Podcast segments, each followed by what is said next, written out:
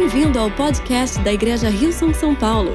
Oramos para que essa mensagem seja uma bênção e uma inspiração para a sua vida. Muito bom. É muito bom estar aqui na presença de Deus. Creio que Ele tem uma palavra especial para falar aos nossos corações. E dia 21 de julho, eu e a Cláudia estaremos celebrando sete anos de casados. Ela está grávida, o nosso primeiro filho está vindo aí, muito animado. O nome dele é Davi. Ah, algumas pessoas, já contei para algumas pessoas, algumas pessoas estão aí em dúvida ainda, sabendo se podia anunciar ou não. Rafa agora pode celebrar junto, filhão está vindo aí. Mas no dia 21 de julho nós vamos celebrar sete anos de casado.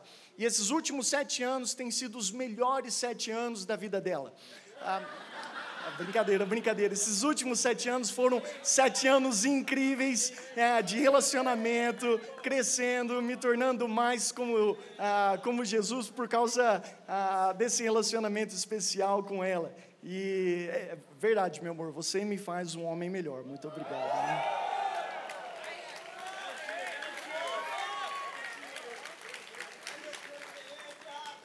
Interessante, uma coisa que eu percebi logo cedo no, no nosso casamento é que a Cláudia tem, tem algo a respeito de gratidão que é muito forte na vida dela. Às vezes eu ia faz, é, fazer lavar as louças e ela agradecia, me agradecia por ter lavado as louças. Se eu levava o lixo para fora, ela agradecia por ter levado o lixo para fora. E todas as coisas que para mim assim é simplesmente básico, precisa acontecer dentro da casa, ela agradecia, ela falava: "Eu tô querendo, eu quero te agradecer porque eu não quero que a gente, em algum dia, comece a olhar para essas coisas e achar, poxa, você deveria realmente estar fazendo isso.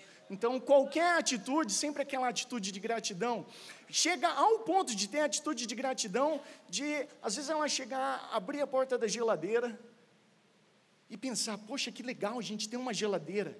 É, pode congelar algumas coisas aqui, pode guardar alimento para o próximo dia. Aí ela fala assim: Rafa, que incrível, né? A pessoa que inventou a geladeira, é maravilhoso. Aí ela, aí ela diz assim: é, Deus, muito obrigado pela pessoa que criou a geladeira, pela pessoa que inventou a geladeira. Se eles não tiver, se essa pessoa ainda não estiver vivo, que o Senhor abençoe a família dessa pessoa. Aí, às vezes a gente está lá, vai né, entrar no quarto, acende a luz e olha que legal que a gente pode ter um, tão, a luz assim tão fácil para a gente. Toca um interruptor, acende a luz. Deus abençoa a pessoa que, que criou todo esse sistema para ser possível que a gente use esse, a luz assim, tão fácil como a gente tem em casa. E ela fala assim: Deus, se essa pessoa não estiver viva, abençoa a família dessa pessoa, em nome de Jesus. E começa a agradecer por muitas coisas que às vezes a gente, a gente nem dá conta que é presente no nosso dia a dia e é um privilégio. Mas quando a gente para para viver uma vida de gratidão e olha alguma dessas coisas, nós podemos começar a receber alegria no nosso dia a dia. Agora imagina um mundo completamente diferente. Quem gosta de imaginação aqui? Legal, vamos, vamos imaginar um mundo assim: um mundo sem aviões, não foi criado. Um mundo sem carros, sem computadores, sem micro-ondas, um mundo sem geladeira, sem fogão, sem ar-condicionado, sem torneiras, sem escova de dente. E o pior de tudo, sem papel higiênico. Você quer agradecer a Deus por essa invenção aí também, é muito boa. Mas, imaginando um mundo desse tipo, é quase que uma descrição do que era o século I, é quase que uma descrição do, que, do tipo de infraestrutura que existia, ou que na verdade não existia no século I. E no século I era a época que Jesus veio, era o momento que os apóstolos receberam essa revelação, se encontraram com Jesus, e eles continuaram a mensagem e um e algo muito especial que Deus tinha colocado na vida deles como uma missão de compartilhar a palavra de Deus com todas as pessoas. E apesar de não ter nenhuma dessa infraestrutura, nada pôde impedir o avanço da palavra de Deus, nada pôde barrar o crescimento da igreja. Não tinha avião, não tinha carro, não tinha nenhuma dessas coisas, mas a igreja continuava a avançar. Para mim já é um marco parar para pensar que uma pessoa conseguir viver num mundo como esse já, já é algo espetacular. Mas o que me admira mais é que essas pessoas que viveram nesse mundo podiam falar de todos os tudo quanto é tipo de barreira que não permitiam eles de progredir, mas eles não falaram de nenhuma dessas barreiras, continuavam a crescer, continuavam a superar, continuavam a viver algo que é muito maior do que as pessoas às vezes estão experimentando hoje. Então eu gostaria de compartilhar uma mensagem com você hoje chamada Determinado a Superar. Determinado a Superar. Se você está tomando notas aí, mulher, por favor, escreva determinada a superar. E deixe essa determinação, coloque esse título como algo pessoal para que Deus faça algo sobre a vida de vocês em nome de Jesus. Com isso em mente, vamos orar. Senhor Deus e Pai Celestial, que o Senhor venha falar conosco de forma especial, que o Senhor venha colocar no nosso coração algo novo, poderoso, para que a gente possa continuar a mover, crescer e fazer a diferença nessa terra. Pai, em nome de Jesus, nós te pedimos e todos dizem. Amém. Amém. Em Atos capítulo 14, do versículo 1 ao versículo 7, diz assim: Em Icônio, Paulo e Barnabé, como de costume, foram à sinagoga judaica. Ali falaram de tal modo que veio a crer grande multidão de judeus e gentios. Mas os judeus que se tinham recusado a crer incitaram os gentios e irritaram-lhe os ânimos contra os irmãos. Paulo e Barnabé passaram bastante tempo ali, falando corajosamente do Senhor, que confirmava a mensagem de sua graça, realizando sinais e maravilhas pelas mãos deles. O povo da cidade ficou dividido. Alguns estavam a favor dos judeus, outros estavam a favor dos apóstolos. Formou-se então uma conspiração de gentios e judeus com seus líderes para maltratá-los e apedrejá-los. Quando eles souberam disso, quando Paulo e Barnabé ficaram sabendo, eles fugiram para as cidades licaônicas de Listra e Derbe e aos seus arredores, onde continuaram a pregar as boas novas. Então a gente vê uma situação ali onde é, Paulo e Barnabé eles estão ministrando a palavra de Deus e a palavra de Deus está poderosa sobre a vida das pessoas, milagres estão acontecendo. Aí vem um, um, um bando de pessoas que não criam naquilo que estava acontecendo, era contra aquilo que estava acontecendo e convenceram a multidão a, a ficar contra Paulo e Barnabé. E como resultado, eles decidiram apedrejar Paulo e Barnabé, e o apedrejamento era para a morte. Então, eles fizeram a decisão de fugir quando eles ficaram sabendo disso e foram para outra cidade. Cidade que eles foram foi para a cidade de Listra. A cidade de Listra fica, ficava mais ou menos a 35 quilômetros da cidade de Icônio. Para você ter uma ideia, seria mais ou menos a distância daqui, na Vila Olímpia, até o aeroporto de Guarulhos uma distância muito longa, sete horas e meia caminhando, e naquele tempo, como não tinha carro, talvez, possivelmente, Paulo poderia ter usado é, cavalo, Paulo, Paulo, e Barnabé, mas não há evidência que nesse caso eles estavam usando. Então, foram sete horas e meia de caminhada até a próxima cidade. E eu fico me, fico me perguntando, como é que será que foi essa conversa entre Paulo e Barnabé? Como foi a conversa naquilo que estava acontecendo? E eu acho que a conversa que aconteceu lá não foi assim, não foi do tipo, Barnabé, olha a nossa situação, olha só o que aconteceu com a gente, a gente está fazendo algo para Deus, a gente está tá numa missão, a gente está fazendo tudo o nosso melhor, e o pessoal está contra a gente, a gente tem oposição, o pessoal quer nos apedrejar, será que Deus realmente está conosco? Será que a, a nossa fé e as nossas circunstâncias não estão se alinhando muito bem? Será que a gente deveria dar um tempo? Será que a gente deve retroceder um pouquinho, acalmar um pouquinho?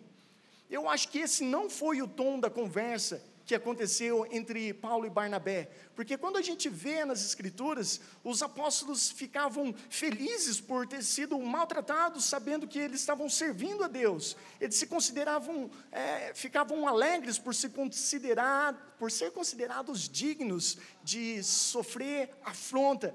E é interessante, eu acho que, eu acho que na conversa foi algo um pouquinho mais encorajador, né? Vai lá Paulo e Barnabé, ele pega um rapaz e eles vão conversando, né? Então, Barnabé, tem, tem cara de Barnabé, não tem? Não, não, não tem.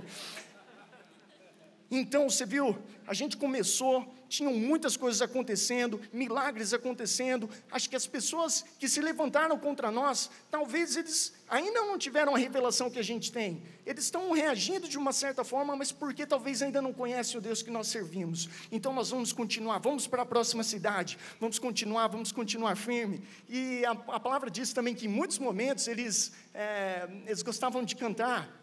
Eles cantavam, é verdade que você canta também, Niltinho? Ah, não, não faz isso. Eu vou cantar. E eu creio que se tivesse uma música que eles fossem cantar, eles cantariam assim: Tu és tão, tão bom pra mim. Vamos, Niltinho. Tu és tão, tão bom pra mim. Todo mundo.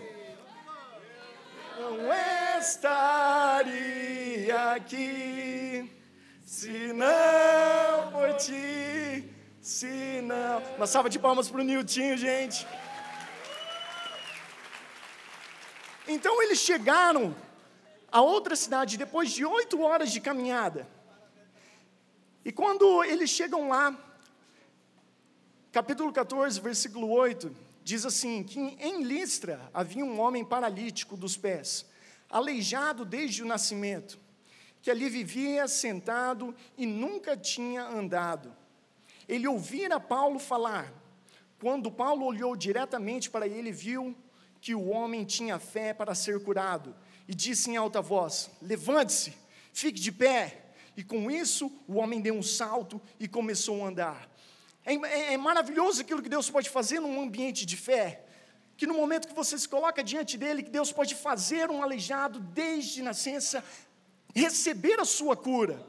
E nós cremos que isso pode acontecer a qualquer momento. Aqui na presença do Senhor, algo milagroso pode acontecer. E o que, que acontece ali com Paulo? É que ele começa a ministrar, milagres estão acontecendo, e como resultado, as pessoas acharam que, ele, que eles eram deuses. Né? No versículo 11 diz assim: Ao ver que Paulo fizera, a multidão começou a gritar em língua licaônica: os deuses desceram até nós de forma humana. Então eles começaram a, a, a trazer bois e trazer vacas e tentar sacrificar esses animais para honrar Paulo e Barnabé como eles se fossem deuses. Mas aí Paulo e Barnabé falaram, não, nós não somos deuses, nós servimos a um Deus maior. E, e foi uma dificuldade para tentar convencê-los a, a parar de sacrificar animais para eles. E aí então, no versículo 19, diz assim: que então alguns judeus chegaram de Antioquia e de Icônio e mudaram o ânimo das multidões. Eles apedrejaram Paulo e o arrastaram para fora da cidade, pensando que estivesse morto. A mesma situação, as pessoas vêm e começam a fazer a cabeça das outras pessoas, falando: Isso daí não é de Deus, isso daí certamente não, não é algo que é originado de Deus, e, e de alguma certa forma convenceram as pessoas daquela cidade a apedrejar Paulo, e, e ali naquela situação maltratando Barnabé também. Saíram de um extremo de que todos queriam adorá-los, considerando-os como deuses, para o extremo de considerá-los como dignos de morte. E então eles vão e apedrejam Paulo. E nesse apedrejamento, o que, que aconteceu? Ele, ele foi dado como morto, porque eles arrastaram Paulo para fora da cidade. E é um momento muito intenso. E para muitos isso seria suficiente para largar tudo para trás e desistir. E pensar, isso, isso, isso não está dando certo. Eu estou tentando fazer a coisa certa, mas quanto mais eu tento para prosseguir no caminho, na minha missão, as coisas continuam dando errado. Então, muitas pessoas deixariam tudo para trás e tentariam uma vida diferente. Mas no verso 20 diz assim: Mas quando os discípulos se ajuntaram de volta, em volta de Paulo, ele se levantou e voltou à cidade que tinha apedrejado ele. A determinação na vida de Paulo era algo muito grande.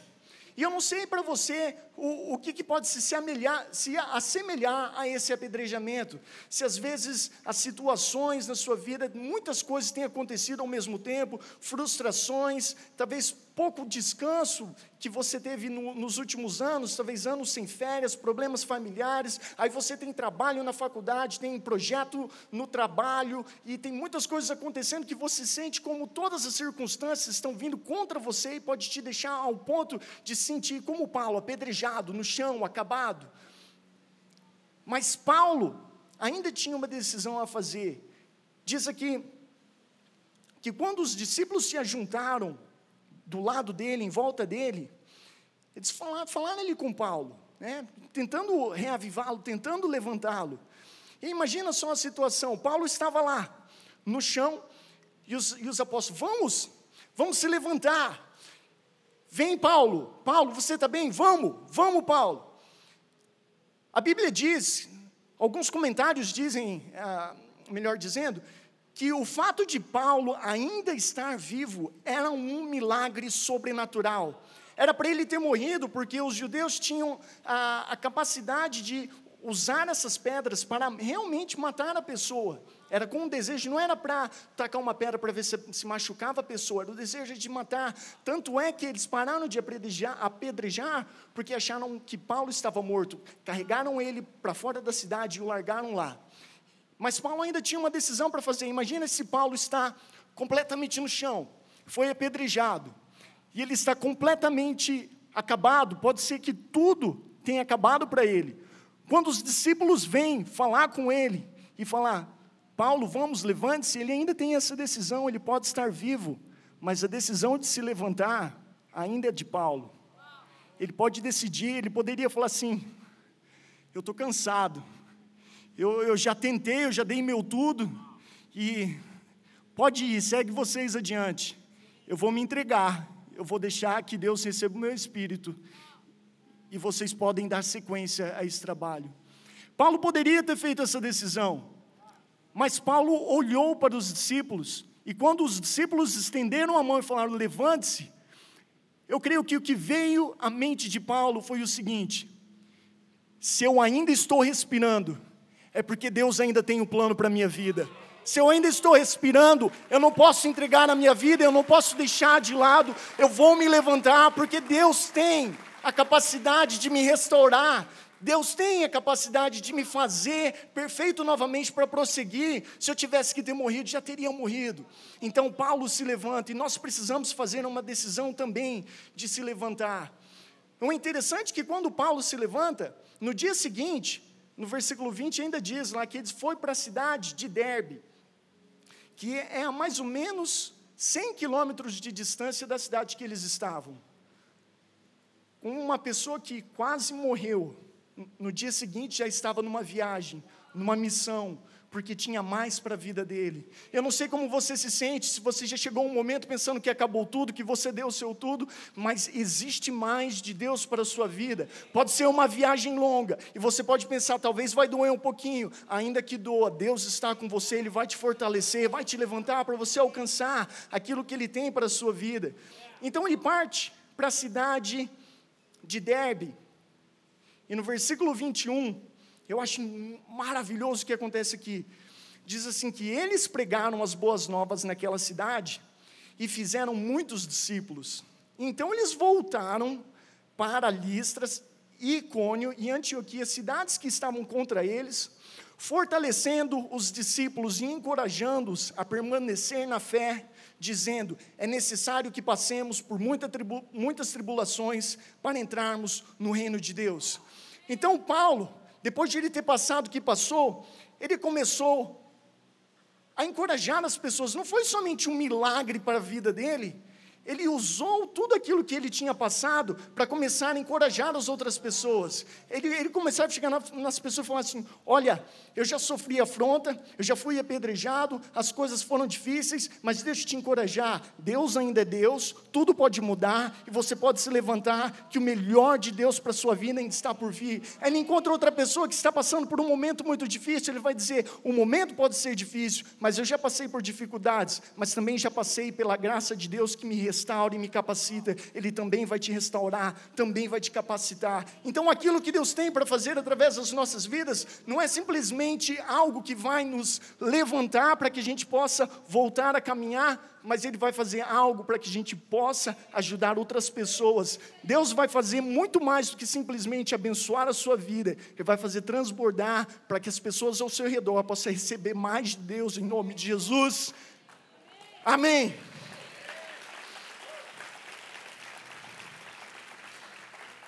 E sabe que Paulo, é, quando eu começo a refletir a respeito da vida dele, ele era um pregador cheio de cicatrizes várias cicatrizes. Ele foi apedrejado. Você acha que nesse apedrejamento só acertou o ombro dele, só acertou o calcanhar dele? Não.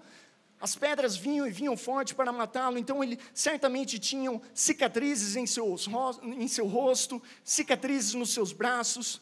Segundo Coríntios, capítulo 11, do versículo 23 ao 28, diz assim: São eles servos de Cristo? Estou fora de mim para falar dessa forma eu ainda mais. Trabalhei muito mais, fui encarcerado mais vezes, fui açoitado mais severamente e exposto à morte repetidas vezes. Cinco vezes recebi dos judeus 39 açoites, três vezes fui golpeado com varas, uma vez apedrejado, três vezes sofri naufrágio, passei uma noite e um dia exposto à fúria do mar. Estive continuamente viajando de uma parte para outra, enfrentei perigos no rio, perigos de assaltantes, perigos dos meus companheiros, perigos, perigos dos gentios, perigos na cidade, perigos no deserto, perigos no mar e perigos dos falsos irmãos.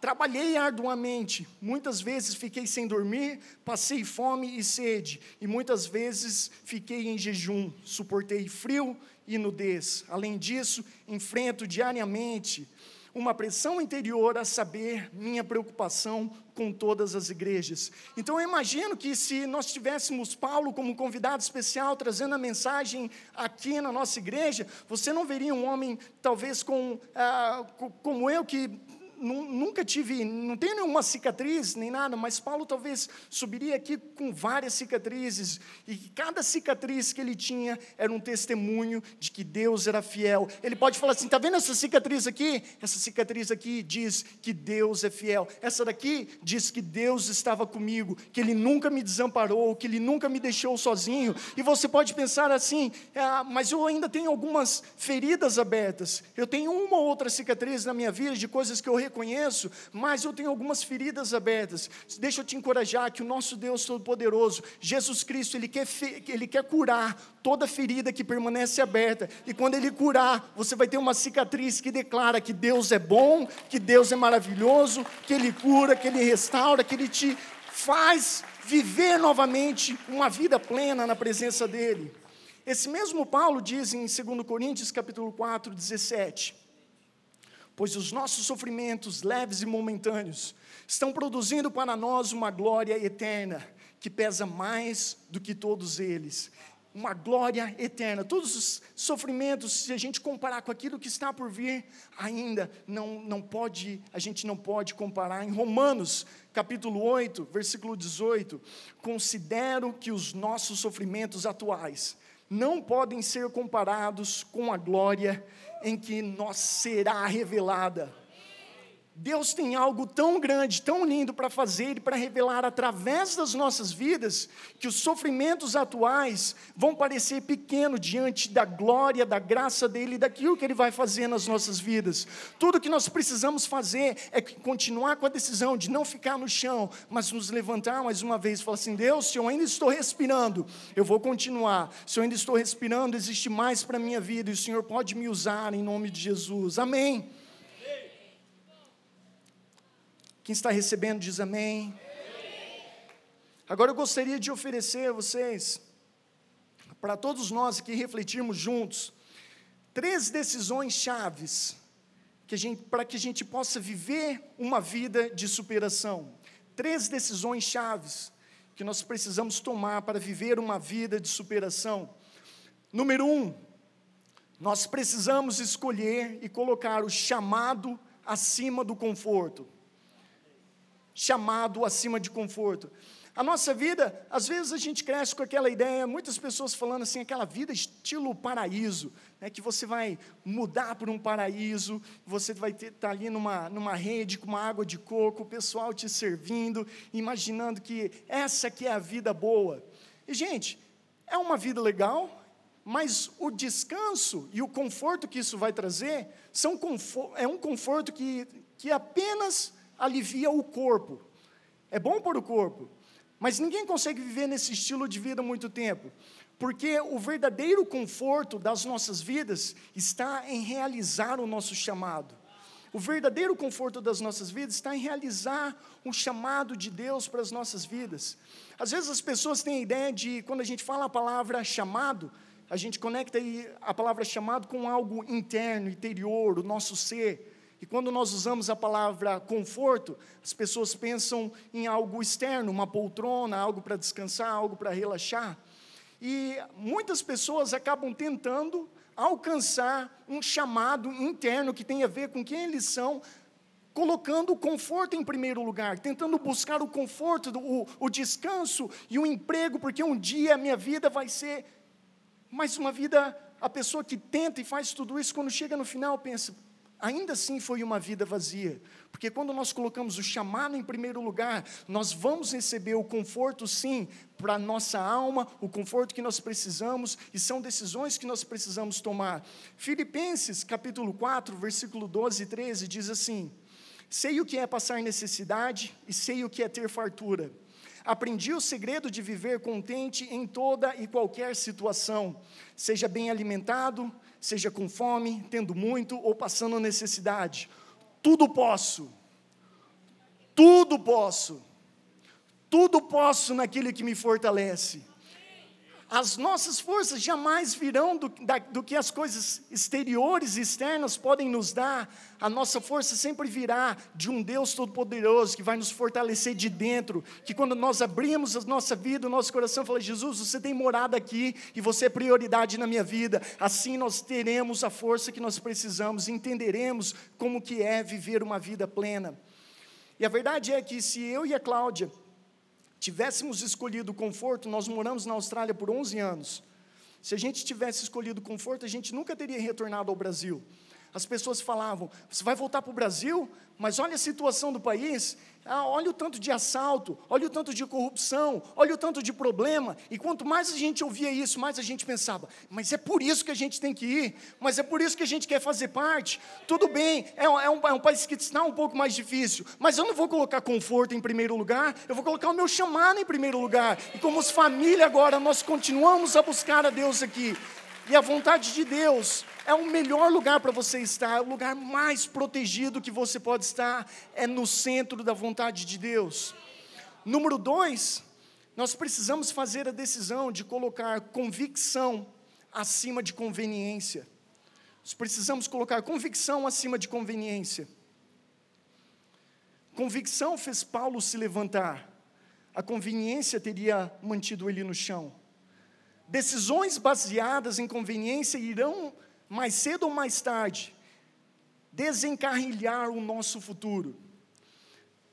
Imagina só se Paulo e Barnabé tivessem permitido né, que, que toda aquela multidão tivesse sacrificado os animais e reconhecido eles como deuses, eles estariam pecando contra o próprio Deus de maneira incrível, mas se eles tivessem tomado aquela decisão, aquela decisão era pura conveniência, mas eles não puderam abraçar a conveniência, eles tiveram que tomar uma decisão baseada na convicção daquilo que Deus colocou sobre a vida deles. Posso ir um pouco mais fundo nesse ponto? Se você pensar assim, se você só escolher as suas refeições baseada na conveniência, você vai acabar escolhendo mal para o seu corpo, mais cedo ou mais tarde. Se você morar em frente de uma hamburgueria, por exemplo, e todas as decisões que você faz é baseado em conveniência, comendo hambúrguer todo dia não vai fazer bem ao seu corpo. Mas se você tem a convicção, você pode pensar: conveniência é atravessar a rua e comprar esse hambúrguer. Mas convicção é: eu quero cuidar do meu, meu corpo um pouquinho melhor, então não vou direto aqui na hamburgueria, quem sabe, né, uma outra vez, mas não é por causa de conveniência, eu vou em lugar tal porque será melhor para o meu corpo. Decisões baseadas em convicção acima de conveniência. José no Egito. José era um, um, um homem que foi traído por sua família, vendido como escravo, e ele, vendido como escravo, totalmente maltratado, mas mesmo assim continuou servindo a Deus, continuou a se destacar e se destacando. O que aconteceu? Ah, o, o cara que comprou ele como escravo decidiu colocar ele como braço direito em sua casa. Então estava tudo indo muito bem. Mas José era um jovem de boa aparência, chamou a atenção da mulher de Potifar, o nome do rapaz que tinha comprado ele como escravo. Chamou a atenção dela. E ela não tinha um compromisso muito sério, não tinha muita convicção em seu casamento. Então ela criou uma situação onde ela podia estar sozinho, sozinha junto com José, e, e ninguém estaria ali por perto, não teria câmeras, não teriam pessoas. Era um momento que estava José de frente com a mulher de Potifar e ela dizendo: Deite-se comigo, deite-se comigo. E pelo que a gente aprende, José não tinha nenhuma vida sexual ativa, era um jovem. Se ele tivesse escolhido conveniência, eu não estaria contando a história dele hoje. Mas José escolheu convicção, e o seu futuro foi totalmente guardado e abençoado.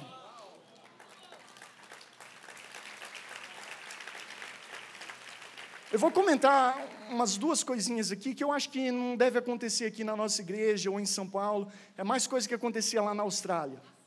Mas pensar assim, algumas decisões que as pessoas fazem na vida baseada em conveniência. Uma vez eu sentei com um casal, é, ele morava na Austrália por um tempo, depois chamou uma moça para morar, a, pra, a namorada, para vir do Brasil para morar na Austrália também. E aí eles fizeram a decisão de morar juntos. E essa decisão de morar juntos foi, eu perguntei para eles assim, porque eles pediram para mim oração no relacionamento deles, eu falei, vamos conversar um pouquinho, fala para mim a respeito do seu relacionamento. E a decisão que eles fizeram foi, vamos morar junto, porque a vida aqui é muito cara, nós precisamos guardar dinheiro, então a melhor maneira de guardar dinheiro, vamos morar juntos. Foi uma decisão apenas inconveniência, e é triste ah, ouvir o que aconteceu como consequência na história deles. E outro casal que chegou para mim e falou assim: Pastor, eu quero, quero muito me casar, essa daqui é minha noiva, nós queremos nos casar daqui a duas semanas, o senhor está disponível? Falei, calma, calma.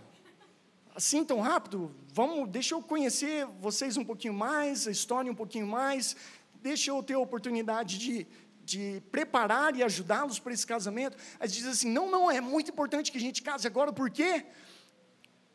Ah, porque a gente tem a questão do visto, então, se a gente casar agora, a gente vai conseguir o visto que vai permitir a gente e tal.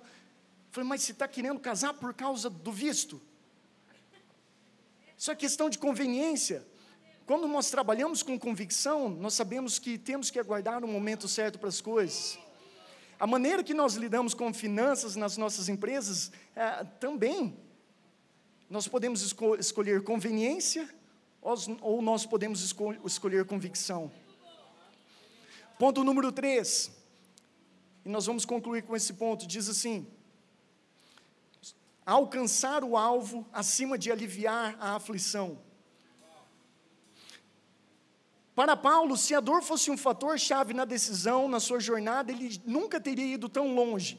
Paulo viajou 13 mil quilômetros em terra, 11 mil quilômetros no mar, um total de 24 mil quilômetros. Se ele tivesse escolhido aliviar as aflições, ele jamais teria ido tão longe quanto foi. Às vezes nós pensamos que a dor é uma inimiga, que nós precisamos erradicar a dor nas nossas vidas, mas quando nós colocamos alcançar o alvo como ponto número um nas nossas vidas, nós deixamos a aflição de lado, a dor já não é mais uma coisa que para a gente, a dor às vezes é um incentivo para a gente continuar mais fundo, adiante naquilo que Deus tem para nós. Paulo era um homem cheio de cicatrizes e podia testificar isso.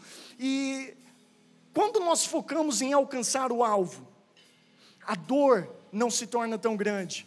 Porque nós olhamos aquilo que Deus tem para as nossas vidas, nós sabemos, eu não vou desistir. A aflição talvez pode ser por um momento uma distração, querendo te tirar daquele ponto, daquilo que você pode alcançar, mas eu quero te encorajar nessa tarde, se você fizer a decisão de colocar o alvo e alcançar o alvo como prioridade acima do desejo de lidar com as aflições, eu vou garantir para você, vai chegar um momento que você vai estar tão empolgado com aquilo que Deus está fazendo na sua vida, aquilo vai queimar tão forte dentro de você, que, o, que aquilo que parece dor, você vai falar assim: isso aqui já não é tão grande mais, porque maior é aquele que vive em mim do que aquele que vive no mundo. Deus vai te fortalecer de tal forma que você vai ser capaz de abraçar coisas novas na sua vida que você jamais pensou ser capaz. Então vamos viver completamente determinados, completamente rendidos à presença de Deus. Eu gostaria de convidar você nessa, nessa tarde, se levantar